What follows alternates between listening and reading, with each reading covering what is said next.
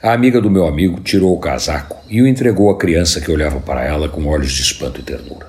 Olhos de quem não entende o que está acontecendo, de espanto diante da vida, no dia frio que arrepiava seu corpinho. A amiga do meu amigo não deu o casaco porque queria ser melhor, nem mais justa, nem mais humana.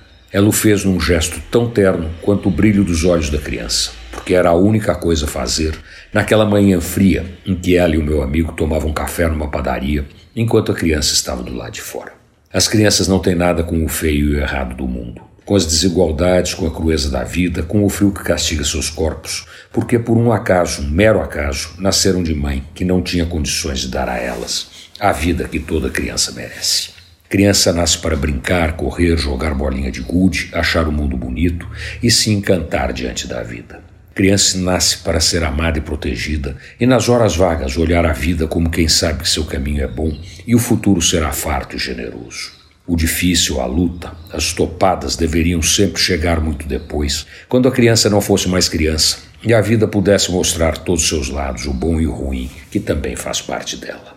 Um dia frio não deveria maltratar milhares de crianças como a que ganhou o casaco da amiga do meu amigo. A maioria não encontra pessoas que, como ela, tiram o casaco e o entregam para crianças com frio. O exemplo de São Martinho se perdeu na indiferença das redes, no centrismo das pessoas, na indiferença que não comove. Ainda bem que ainda existem pessoas como a amiga do meu amigo. Antônio Penteado Mendonça para a Rádio Eldorado e crônicasdacidade.com.br.